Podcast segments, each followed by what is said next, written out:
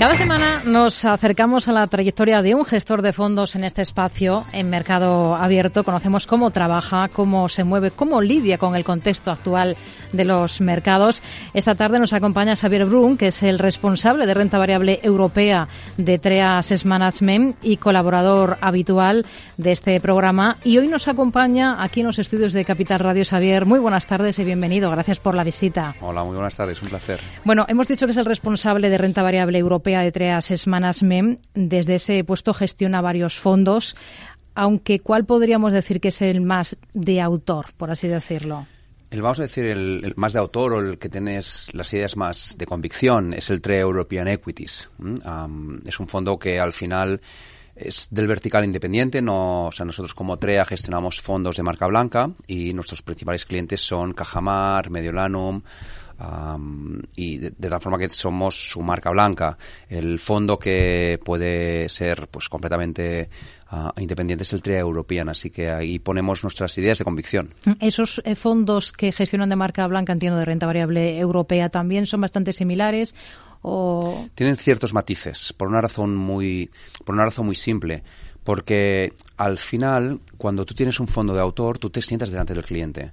¿No? Y le puedes decir, oiga, cliente, yo lo que, usted lo que tiene en cartera son estas compañías, ¿sí? Y les puedes explicar el porqué, les puedes, eh, puede eh, llegar a entender el por qué tiene esa compañía o por qué no tiene esa compañía. Y esto da como resultado que no mire mucho el mercado, no mire mucho el benchmark. Cuando tú gestionas un fondo bancario, al final el objetivo es hacerlo muy bien, por supuesto. Esto es la, primera premisa, ¿no? Pero después que si tú lo haces de una forma eh, excelente, ¿no? Que eres el número uno durante mucho tiempo, ¿qué ocurrirá? Que las oficinas bancarias se llenarán de gente intentando comprar este fondo. De tal forma que casi todos los clientes de un banco tendrían ese fondo de inversión. Si tú lo estás haciendo muy bien, significa que los riesgos que estás tomando son notables o como mínimo te distancias algo sobre el benchmark. Esto significa que si estás arriba, también puede ocurrir que estés abajo. Por, el, por el simple hecho de, asumir el riesgo. cuando estás abajo, si todo el mundo tiene ese fondo, al final se enfadará y estará la, la, la, oficina llena de gente quejándose de ese fondo, aunque el año siguiente tú lo hagas muy bien. De la forma que lo haces muy bien, se llena de gente, lo haces muy mal, se llena de gente.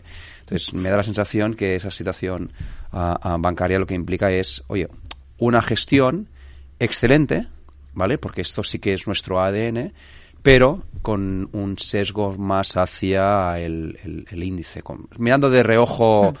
más el índice que si es un fondo de autor. Hay uno concreto de estos eh, em, fondos de marca blanca que gestiona que sí que tiene el apellido sostenible, ¿no? En el título. En el resto o en global Em, ¿también integran desde el principio la ESG o no? Los fondos que gestionamos, exceptuando el que comentas, que es el TREA Cajamar Renta Variable Europea Sostenible, que es un artículo 9, no es 8, es 9. nosotros lo que tenemos en TREA es la integración de los principios de PRI, los principios de responsabilidad. de tal forma que lo que hemos integrado es vamos a decir, implícitamente eh, todos los aspectos de ESG. Eso está en todos los fondos de inversión. Por lo que si quisiéramos mañana hacer un artículo 8, pues sería extremadamente fácil, porque ya lo tenemos integrado. El artículo 9, el, el Cajamar sostenible, al final esto vino un poco de la mano de Cajamar. O sea, Cajamar abro un paréntesis, es, es, una, es una caja de las pocas cajas que hay eh, con mucho arraigo en Andalucía y con unos orígenes, vamos a decir, muy agrícolas, por lo que toda la sostenibilidad mm. está presente en sus, en sus, en sus venas, ¿no? Correr por sus, por sus venas. ¿Esto qué implica? Que al final nos dijeron, oigan, vamos a dar un paso más allá y vamos a introducir ese, ese artículo 9. Y la verdad es que no nos costó mucho. sí que hay una parte que, hay compañías en las cuales no podemos invertir, pero en lugar de ir por, o sea, un artículo 9 es, abro un paréntesis, ¿no? integras la parte de sostenibilidad, temas de ESG, pero además miras que las compañías tengan un impacto en esa sostenibilidad. ¿Cómo un escalón más, ¿no? Efectivamente.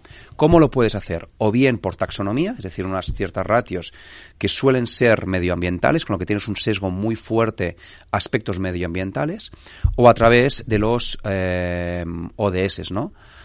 y nosotros hemos decidido ir a través de ODS, donde esos principios, pues al final son mucho más amplios y lo que nos permiten es tener un universo más amplio en el cual invertir y focalizar mucho más en esas necesidades que Cajamar, que Cajamar tiene. Y estamos muy contentos con ese fondo. ¿Qué define el estilo de, inversión de Xavier Brum? Pues la verdad que yo creo que es una, una inversión con cabeza. porque al final yo soy muy consciente de lo que tengo entre manos es el ahorro de la gente, que juntamente con la salud son, creo, los dos aspectos que más importan a una persona. Y esto no lo podemos perder. Con esto vengo a decir que a mí me cuesta mucho hablar de apuestas cuando hablo de inversiones, porque se apuesta en el casino, no se apuesta con el ahorro de la gente. De la forma que es con la cabeza. ¿Y esa cabeza a qué me ha llevado?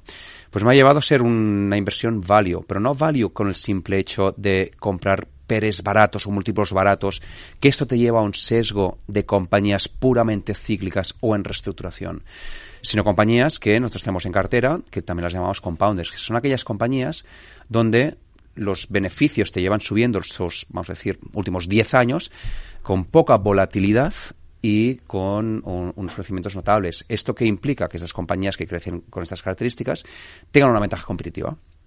Léase Louis Vuitton. Louis Vuitton la hemos tenido en cartera y es una compañía que cumple todas estas características, pero como todo, tiene un precio. Entonces, esa cierta calidad, ese compounder, pues sí que hay que vigilar qué precio tú pagas, hmm. porque suele estar muchas veces caro. Cada vez le gustan menos las etiquetas. Sí, podríamos decir que, sí, porque al final cuando te etiquetan uh, te encasillan y al final creo que todos lo que estamos buscando es hacerlo lo mejor. Entonces esa sí que sería la etiqueta. Hmm. Entrena y hace triatlón para estar preparado para esta carrera de fondo que es la bolsa, a menudo con mucho barullo, con muchos codazos también, incluso patadas. La verdad que lo has definido muy bien. La triatlón, tú sales nadando y el nadar, los primeros metros que ibas a la boya, tú no ves nada. Tú solo ves blanco, ves patadas, ves eh, eh, cogidas de brazos, eh, ahogamientos. pero todos vamos al sitio, ¿no? entonces, a mí me gusta mucho el deporte por varias razones, ¿no? La primera, por, por temas de salud. Em, y la segunda, el deporte que te implican estar más de dos horas em, compitiendo. ¿sí? Es decir, carreras de 10 kilómetros está bien, pero es menos de una hora. Las medias maratones ya me gustan más, las triatlones ya me gustan más, porque al final son dos horas. ¿Y esto qué implica? Esto implica dos cosas. La primera es el entreno. Entonces, si tú tienes la mente equilibrada, la mente fría, un sitio donde quitar esa presión que nos da ese canto de sirena que se llama mercado, mm.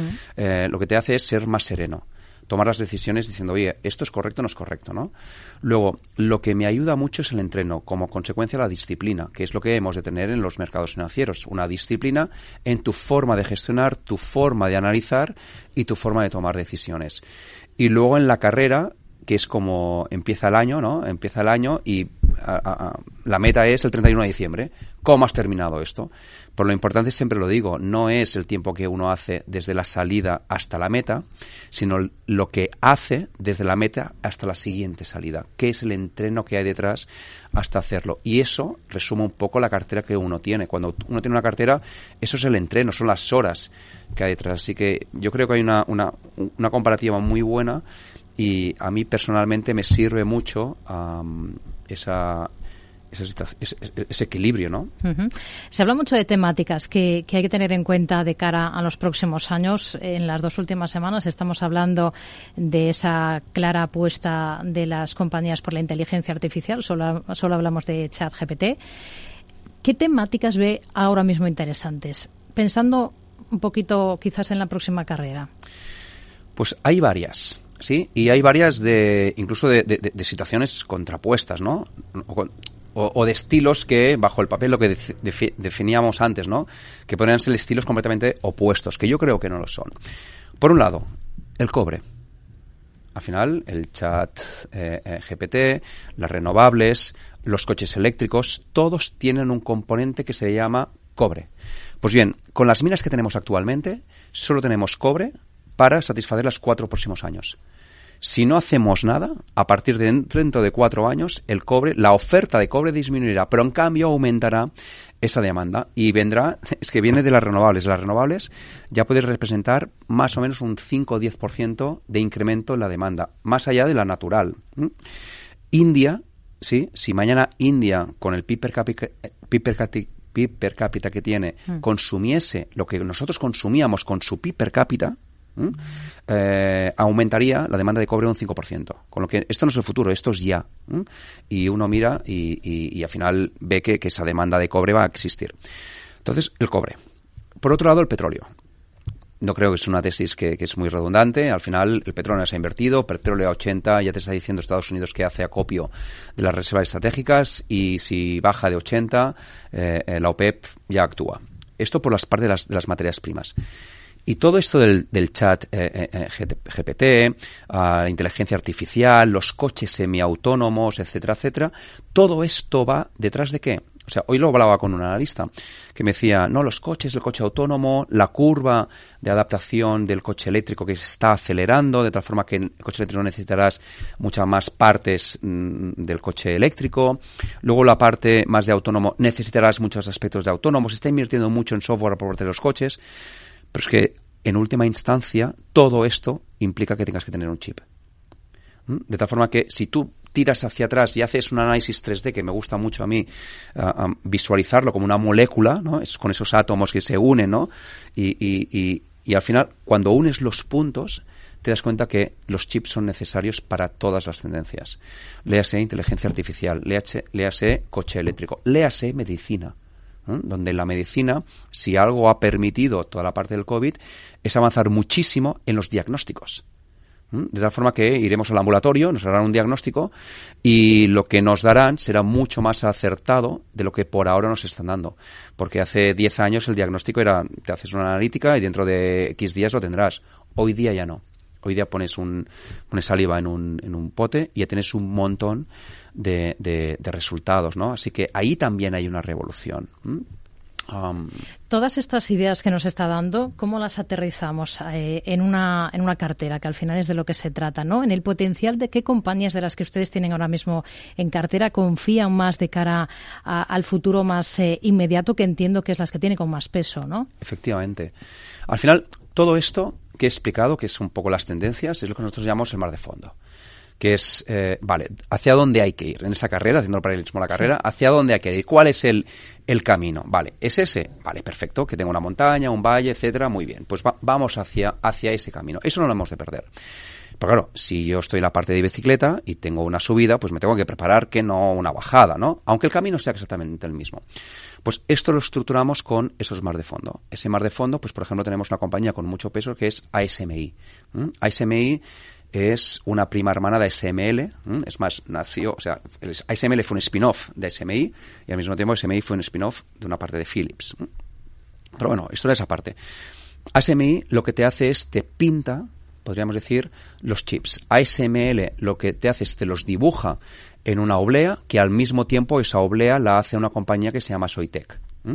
La oblea al final es un corte, como una galleta. Soitec hace la oreo, coge la, galleta, le pone otras cosas y hace la galleta Oreo con su relleno, etcétera, etcétera. Esa galleta Oreo se pone en una máquina de SML que te dibuja el, chip a escala atom, a, nanométrica y ASMI lo que te hace es te pinta para que las propiedades se mantengan. Pero te lo pinta poniendo átomo a átomo esa pintura. Eso es extremadamente delicado, de tal forma que esa compañía se está convirtiendo en ser monopolística prácticamente en su, en su, en su aspecto, ¿no? Crecimientos espectaculares. Luego, Soitec también la tenemos en, en cartera. Este Micro, que lo que hace es toma los chips y los vende a los, a los coches, a la industria, que no hemos hablado de la industria 4.0, que es otra tendencia, pues toda esa parte de, chips los vende eh, Micro. Entonces, ese aspecto lo tenemos cubierto con esas compañías.